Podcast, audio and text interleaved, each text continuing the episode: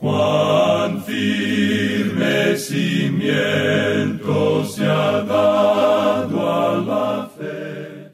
A través de la Biblia, un análisis de la Biblia libro por libro que le ayudará a crecer espiritualmente. Estos estudios fueron diseñados por el doctor J. Vernon McGee. Acompáñenos en este fascinante recorrido a través de la Biblia. La palabra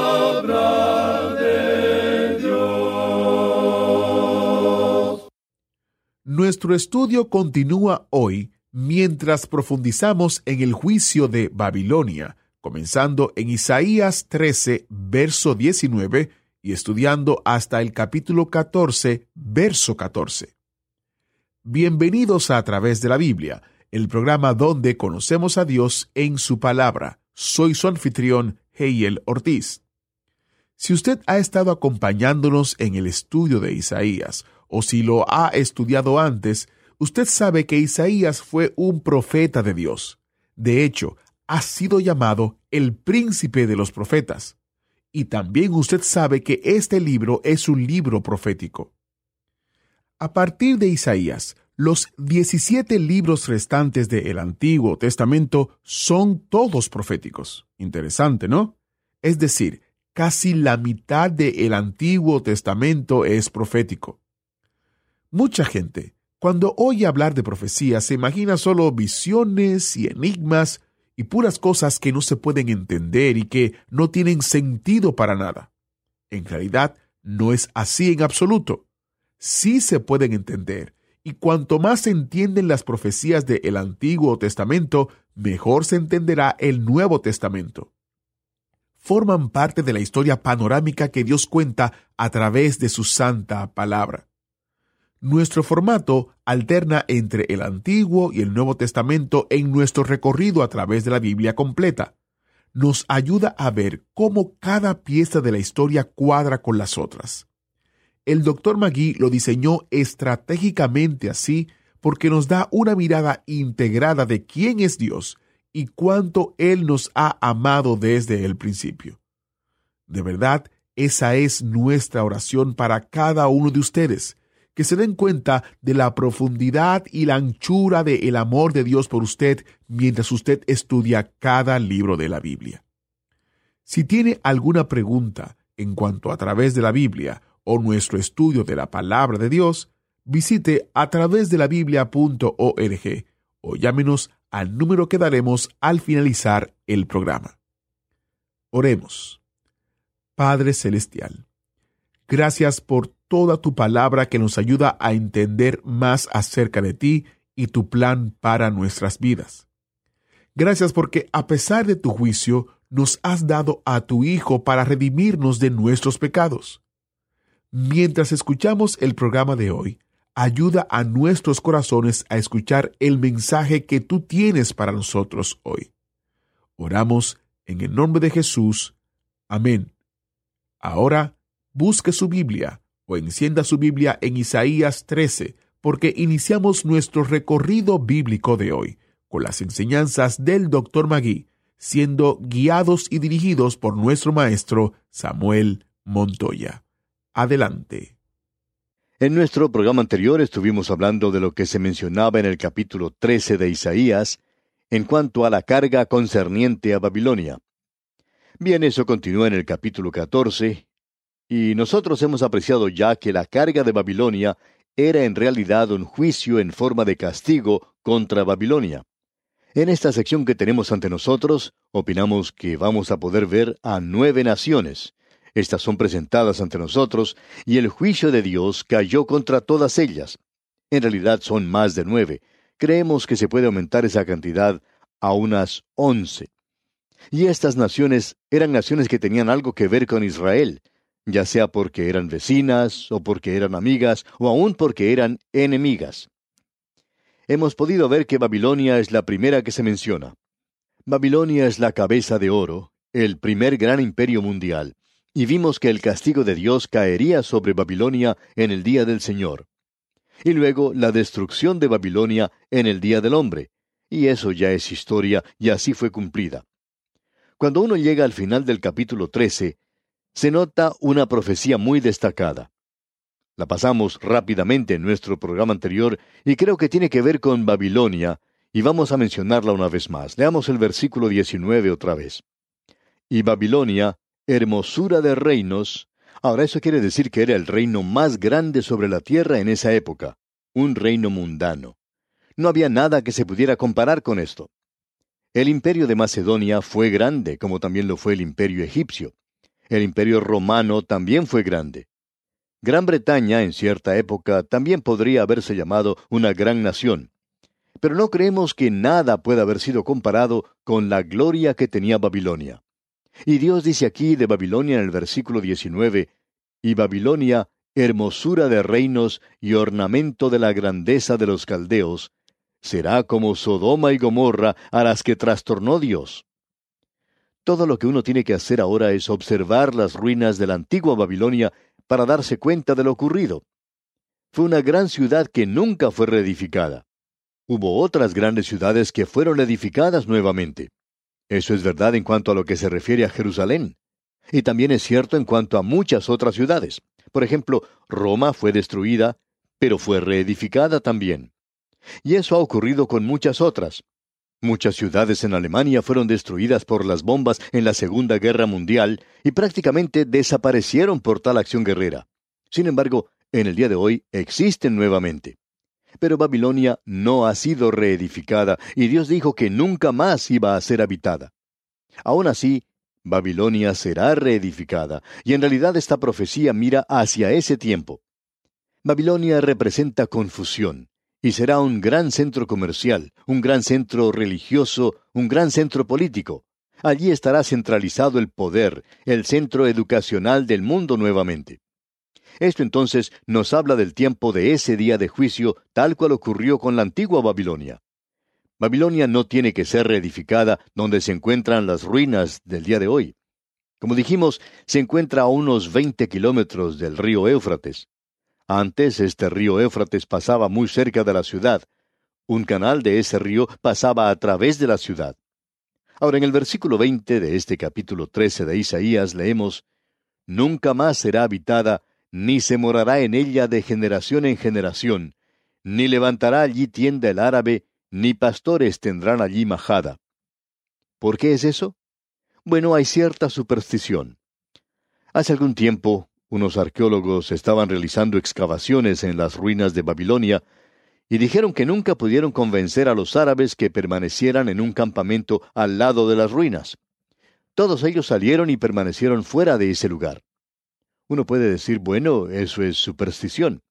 Sin embargo, eso es lo que hicieron esos hombres. Lo interesante, amigo oyente, es que Dios dijo que ellos ni siquiera levantarían sus tiendas allí. Esta es una profecía muy interesante, ¿no le parece? Ahora el versículo 21 dice, sino que dormirán allí las fieras del desierto, y sus casas se llenarán de hurones. Allí habitarán avestruces, y allí saltarán las cabras salvajes. Aquí tenemos una expresión interesante que nos llama la atención. La palabra traducida como cabra también puede ser traducida como fauno, diablo, demonio. Si usted quiere saltar o bailar con los demonios, pues ese es el lugar que usted tiene que visitar. En California, en los Estados Unidos, existe un lugar donde se le rinde culto a Satanás. Cierto joven que pertenece a esa iglesia, si la pudiéramos llamar así, mencionó que los demonios eran algo real y verdadero, y que él los adoraba. Ahora en eso estamos de acuerdo. Los demonios son algo real y verdadero, pero uno debe tener cuidado en cuanto a adorarlos. Si uno quiere bailar con los demonios, lo único que tiene que hacer es ir a visitar ese lugar, ya que ellos se encuentran allí en las ruinas de Babilonia. El versículo 22 dice, En sus palacios aullarán hienas y chacales en sus casas de deleite, y cercano al llegar está su tiempo, y sus días no se alargarán. Esto mira hacia el tiempo de la destrucción de la futura Babilonia que será reedificada aquí sobre la tierra. Llegará a ser un gran centro. Opinamos que allí se encontrará el hombre de pecado, aquel a quien llamamos el anticristo, el que finalmente reinará en ese lugar. Y llegamos ahora al capítulo 14, y es en realidad una continuación de lo que hemos estado viendo en el capítulo 13, y tiene que ver con Babilonia. Pero aquí en este capítulo se mencionan otras cosas. Vemos al reino que está establecido aquí después de la destrucción final de Babilonia y el origen del diablo y su juicio. La carga de Palestina. Cosas de suma importancia se nos presenta aquí en este capítulo 14. El origen del diablo, su juicio y su castigo final, cuando él es echado de esta tierra. Ese es el tema que tenemos en esta sección. Tenemos aquí situaciones locales y nacionales que son una expresión de estos temas de interés mundial y eterno. En este capítulo 14 se observa a las naciones y los problemas de la vida a través de un telescopio, en lugar de observarlas a través de un microscopio. El capítulo comienza con un tema de gozo, a causa del juicio final de Babilonia. Se establece el reino habiéndose quitado el temor y el peligro. No hay ya ningún enemigo de Dios. El castigo aquí se encuentra en otra parte del libro de Isaías, el libro que tiene una palabra de explicación acerca de las razones por las cuales se presenta aquí, y vamos a ver aquí el plan de Dios y cuál es el propósito que Él tiene para la tierra. Usted puede notar que este capítulo es en realidad una mezcla de luz y tinieblas. Y el capítulo cambia del éxtasis del reino al castigo del infierno. Satanás y el problema del mal se presentan ante nosotros. Encontramos aquí esta extensa sección de la destrucción de la ciudad de Babilonia. Por tanto, tenemos grandes temas, fuertes contrastes, y aquí se nos presenta también la carga de Palestina. Vamos a considerar en primer lugar los versículos 1 al 8 de este capítulo 14, y aquí se nos presenta la futura restauración de Israel y la paz del reino luego del juicio de Babilonia. El primer versículo de este capítulo 14 dice, porque Jehová tendrá piedad de Jacob, y todavía escogerá a Israel, y lo hará reposar en su tierra, y a ellos se unirán extranjeros, y se juntarán a la familia de Jacob. Esto se extiende hasta el fin de los tiempos. Dios ha dicho una y otra vez que la nación de Israel será restaurada a esa tierra. No creemos que estemos viendo en nuestro día el cumplimiento de esas profecías. Pero lo interesante de notar aquí es que una y otra vez esa nación será restaurada por Dios. Y cuando Él lo haga, ya no habrá para ellos ninguna clase de problemas con el resto del mundo. De eso estamos seguros. No habrá necesidad de buscar apoyo en otras naciones o en las Naciones Unidas. El Señor Jesucristo reinará allí. Hay muchas personas que hablan hoy acerca de creer en la inspiración total, verbal de las Sagradas Escrituras y no dejan pasar un momento sin expresar esa opinión. Sin embargo, cuando llegan a un pasaje como este, dan media vuelta y dicen que no quiere decir lo que dice. Amigo oyente, hay más de una forma de negar la inspiración de las Escrituras. En el momento en que usted niega la realidad y el hecho de que las Escrituras son literales, usted está negando la inspiración de ellas. Usted puede llamarlo de la forma en que usted quiera. Sin embargo, Jehová tendrá piedad de Jacob y todavía escogerá a Israel. El Señor ha dicho eso demasiadas veces, como para que ninguna persona venga y diga que no lo ha comprendido y que eso quiere decir alguna otra cosa. Luego en el versículo 12 nos dice, Y los tomarán los pueblos y los traerán a su lugar, y la casa de Israel los poseerá por siervos y criadas en la tierra de Jehová, y cautivarán a los que los cautivaron, y señorearán sobre los que los oprimieron. Esto no ha sido cumplido. Los pueblos aquí son los gentiles, y ellos los devolverán a la tierra de Palestina, pero aún no han resuelto ese final mencionado. Ellos han sido un estorbo para los israelitas. Gran Bretaña tenía control de la tierra y les prohibía a los judíos que regresaran a ella, aún después de la Segunda Guerra Mundial. Sin embargo, ellos regresaron porque tenían que ir a algún lugar. Y es un relato de mucho sufrimiento de cómo multitudes de ellos regresaron a esa tierra. Y hay otras naciones que hoy están estorbando el progreso de esta nación hebrea. Los judíos, a través de todo el mundo, están interesados en lo que ocurre en su tierra. Están ayudando a sus hermanos que se encuentran en esa nación, pero los gentiles no lo están haciendo. Por tanto, suponemos que esto no es el cumplimiento de las escrituras. Ahora el versículo 3 dice, Y en el día que Jehová te dé reposo de tu trabajo y de tu temor, y de la dura servidumbre en que te hicieron servir, ellos han sufrido en esa tierra y se encuentran atemorizados. Si uno puede caminar por las calles de la ciudad de Jerusalén y de otras ciudades de ese país, puede observar a soldados por todas partes. En los caminos y en las calles de la ciudad, por todos lados se ven soldados. ¿Por qué? Porque tienen temor. Aun si las cosas estuvieran arregladas ya, todavía tendrían temor. No hay reposo sin temor. Y el versículo 4 continúa, pronunciarás este proverbio contra el rey de Babilonia y dirás, ¿cómo paró el opresor? ¿Cómo acabó la ciudad codiciosa de oro? Creemos que Babilonia aquí representa al gran enemigo de los últimos días, centralizado en la Babilonia de ese día, y por tanto representa a los enemigos de Israel. Y Babilonia era uno de los veteranos aborrecedores de esta nación. Ahora los versículos 5 y 6 dicen, Quebrantó Jehová el báculo de los impíos, el cetro de los señores. Él quería a los pueblos con furor, con llaga permanente, el que se enseñoreaba de las naciones con ira y las perseguía con crueldad. Este es el juicio final, el fin del período de la gran tribulación. Tiene que suceder, este mundo tiene que ser juzgado. Hay demasiada injusticia aquí, alguien tendrá que hacerse cargo de esto.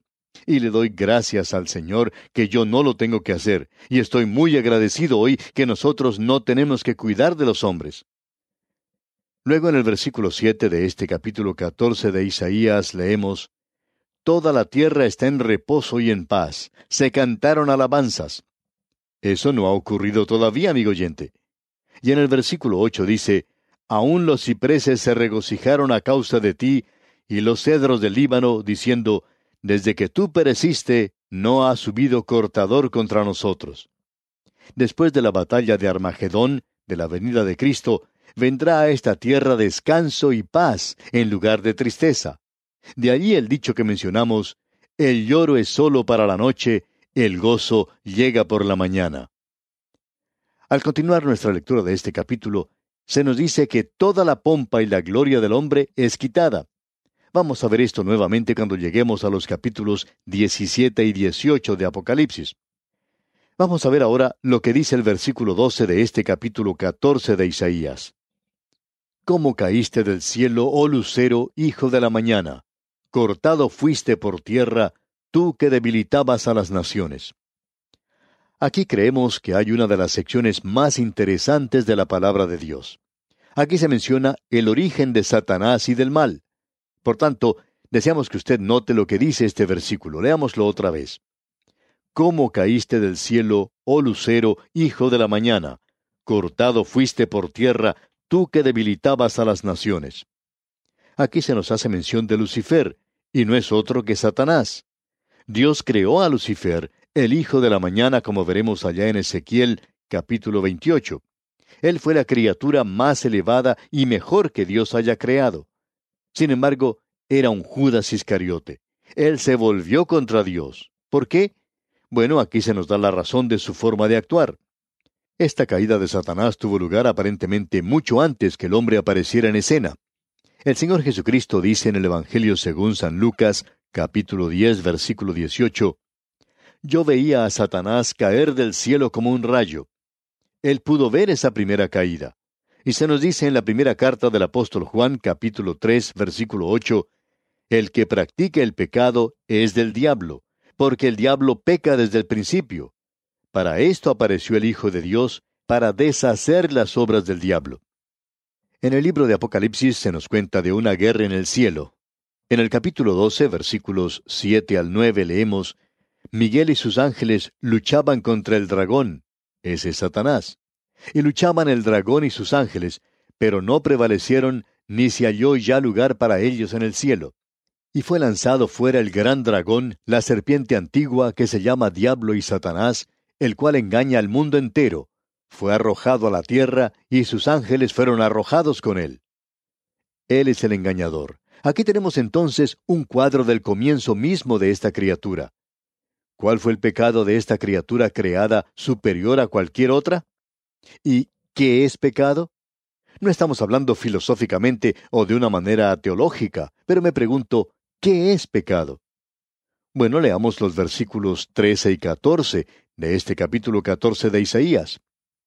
Tú que decías en tu corazón, subiré al cielo, en lo alto, junto a las estrellas de Dios, levantaré mi trono, y en el monte del testimonio me sentaré, a los lados del norte.